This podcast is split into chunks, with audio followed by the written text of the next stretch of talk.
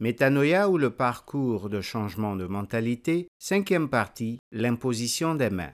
L'imposition des mains a conclu notre étude sur les baptêmes. En effet, nous avons lu concernant les nouveaux croyants de la Samarie que, je cite, Pierre et Jean leur imposèrent les mains et ils reçurent le Saint-Esprit. Acte 8, verset 17. Nous aborderons ici le sujet de l'imposition des mains en trois temps. D'abord, l'imposition des mains à l'époque des patriarches, ensuite l'imposition des mains sous la loi et enfin l'imposition des mains par Christ et en Christ.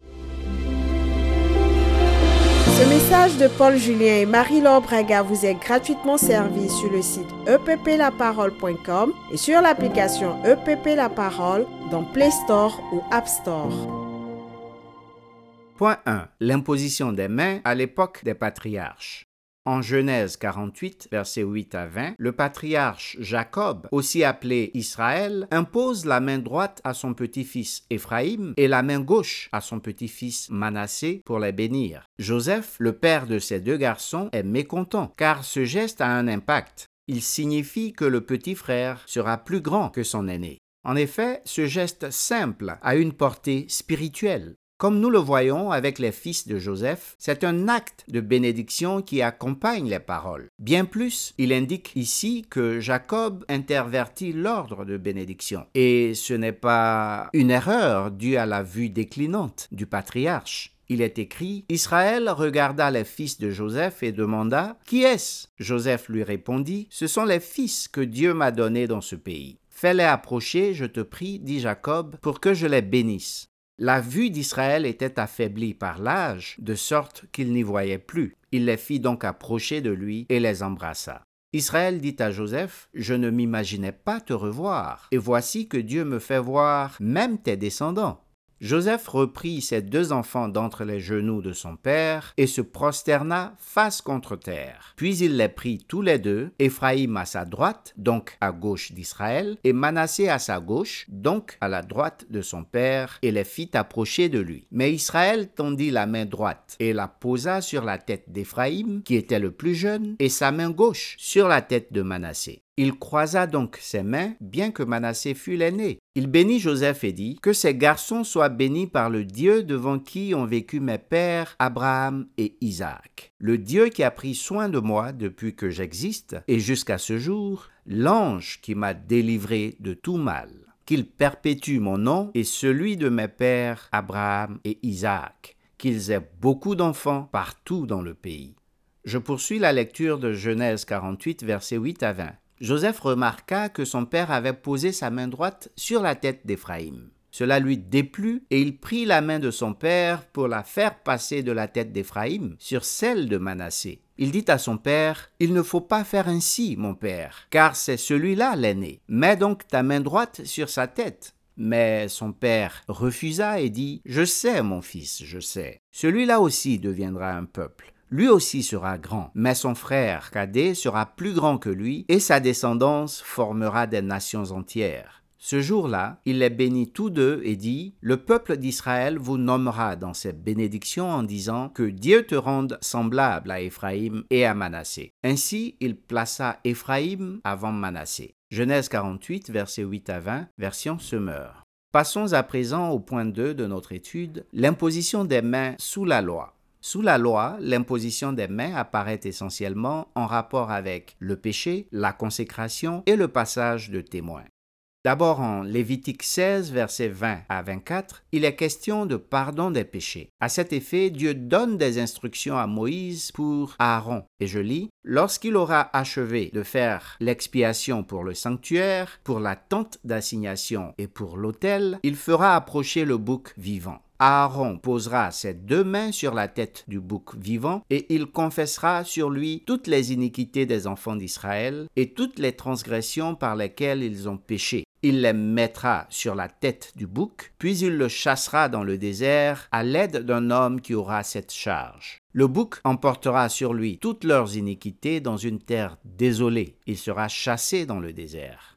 Ensuite, en nombre 8, versets 10 à 12, l'imposition des mains est liée à la consécration d'une part et au pardon des péchés d'autre part. Je lis Tu feras approcher les Lévites devant l'Éternel, et les Israélites poseront leurs mains sur eux. Aaron fera pour les Lévites le geste de présentation devant l'Éternel comme pour une offrande des Israélites, et ils seront consacrés au service de l'Éternel. Les Lévites poseront leurs mains sur la tête des taureaux, et tu offriras l'un en sacrifice d'expiation, l'autre en holocauste, afin de faire l'expiation pour les Lévites. Fin de lecture de Nombre 8, versets 10 à 12. Cependant, en rapport avec le péché, l'on voit en Lévitique 24, versets 10 à 14, l'imposition des mains en témoignage de condamnation.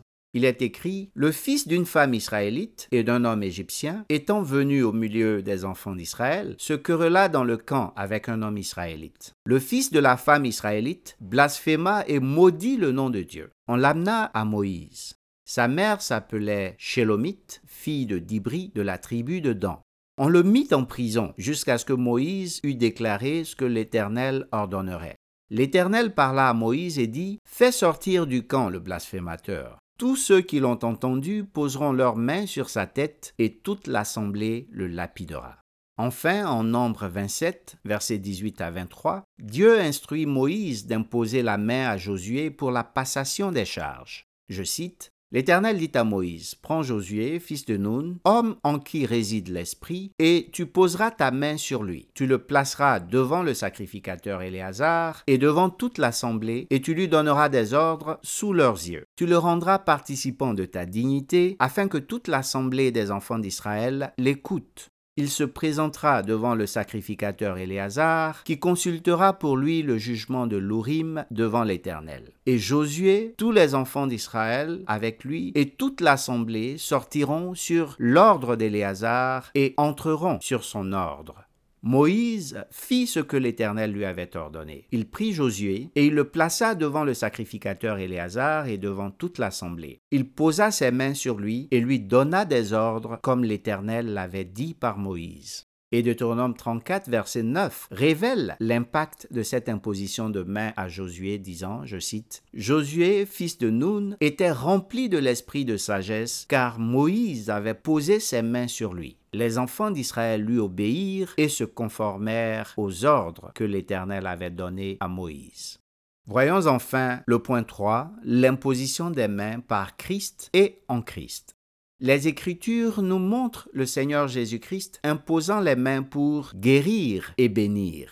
Il est écrit, mais Jésus leur dit, Un prophète n'est méprisé que dans sa patrie, parmi ses parents et dans sa maison. Il ne put faire là aucun miracle, si ce n'est qu'il imposa les mains à quelques malades et les guérit. Marc 6, versets 4 à 5. Il est encore écrit, on lui amena des petits enfants afin qu'il les touchât. Mais les disciples reprirent ceux qui les amenaient. Jésus, voyant cela, fut indigné et leur dit, Laissez venir à moi les petits enfants et ne les en empêchez pas, car le royaume de Dieu est pour ceux qui leur ressemblent. Je vous le dis en vérité, quiconque ne recevra pas le royaume de Dieu comme un petit enfant n'y point. Puis il les prit dans ses bras et les bénit en leur imposant les mains. Marc 10, versets 13 à 14. Quant aux disciples de Christ, ils imposent les mains en vue de la restauration physique, de la réception du don du Saint-Esprit et des dons spirituels, ainsi que pour la consécration et le déploiement au service de Dieu. Il est écrit, Ananias sortit, et lorsqu'il fut arrivé dans la maison, il imposa les mains à Saul en disant, Saul mon frère, le Seigneur Jésus qui t'est apparu sur le chemin par lequel tu venais, m'a envoyé pour que tu recouvres la vue et que tu sois rempli du Saint-Esprit. Au même instant, il tomba de ses yeux comme des écailles, et il recouvra la vue. Il se leva et fut baptisé. Acte 9, versets 17 et 18. Comme l'apôtre Paul, plusieurs ont reçu le don du Saint-Esprit par l'imposition des mains, comme on peut le lire en Acte 8, versets 17 à 18 et Acte 19, verset 6. Cependant, il faut noter que le baptême du Saint-Esprit et la guérison n'impliquent pas nécessairement l'imposition des mains. Autrement dit, les Écritures présentent des personnes baptisées du Saint-Esprit ou guéries sans qu'on ne leur impose les mains. Ainsi, ne faites pas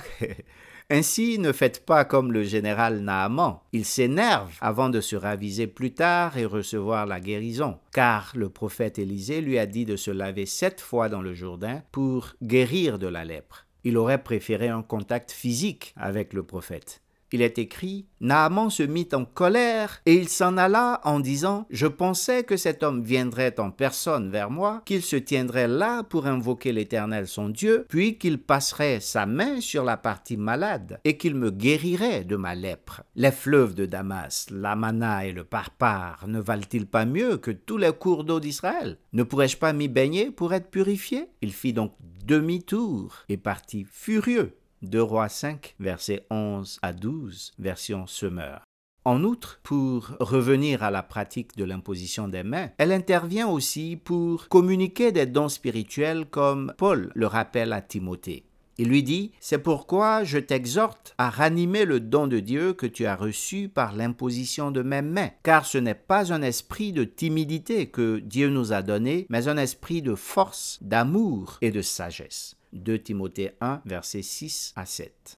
Enfin, en Christ, l'imposition des mains intervient aussi pour consacrer et déployer ceux qui sont choisis pour le service de Dieu. Nous voyons cela dans les Écritures pour les premiers diacres ainsi que pour Barnabas et Paul. Il est écrit Cette proposition plut à toute l'assemblée. Ils élurent Étienne, homme plein de foi et d'Esprit Saint, Philippe, Procor, Nicanor, Timon, Parménas et Nicolas, prosélyte d'Antioche. Ils les présentèrent aux apôtres qui, après avoir prié, leur imposèrent les mains. Acte 6, versets 5 et 6. Il est aussi écrit, Pendant qu'ils servaient le Seigneur dans leur ministère et qu'ils jeûnaient, le Saint-Esprit dit, Mettez-moi à part Barnabas et Saul pour l'œuvre à laquelle je les ai appelés. Alors, après avoir jeûné et prié, ils leur imposèrent les mains et les laissèrent partir. Acte 13, versets 2 et 3.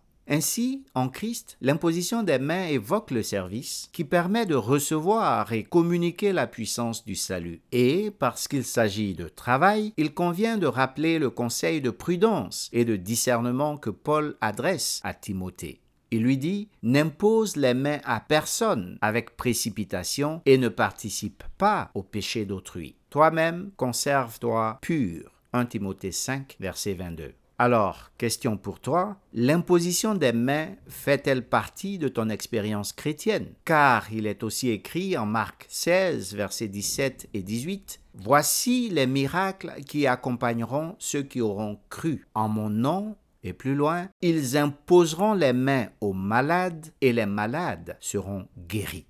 Que Dieu te bénisse et à bientôt pour Métanoïa ou le parcours de changement de mentalité, sixième partie, la résurrection des morts.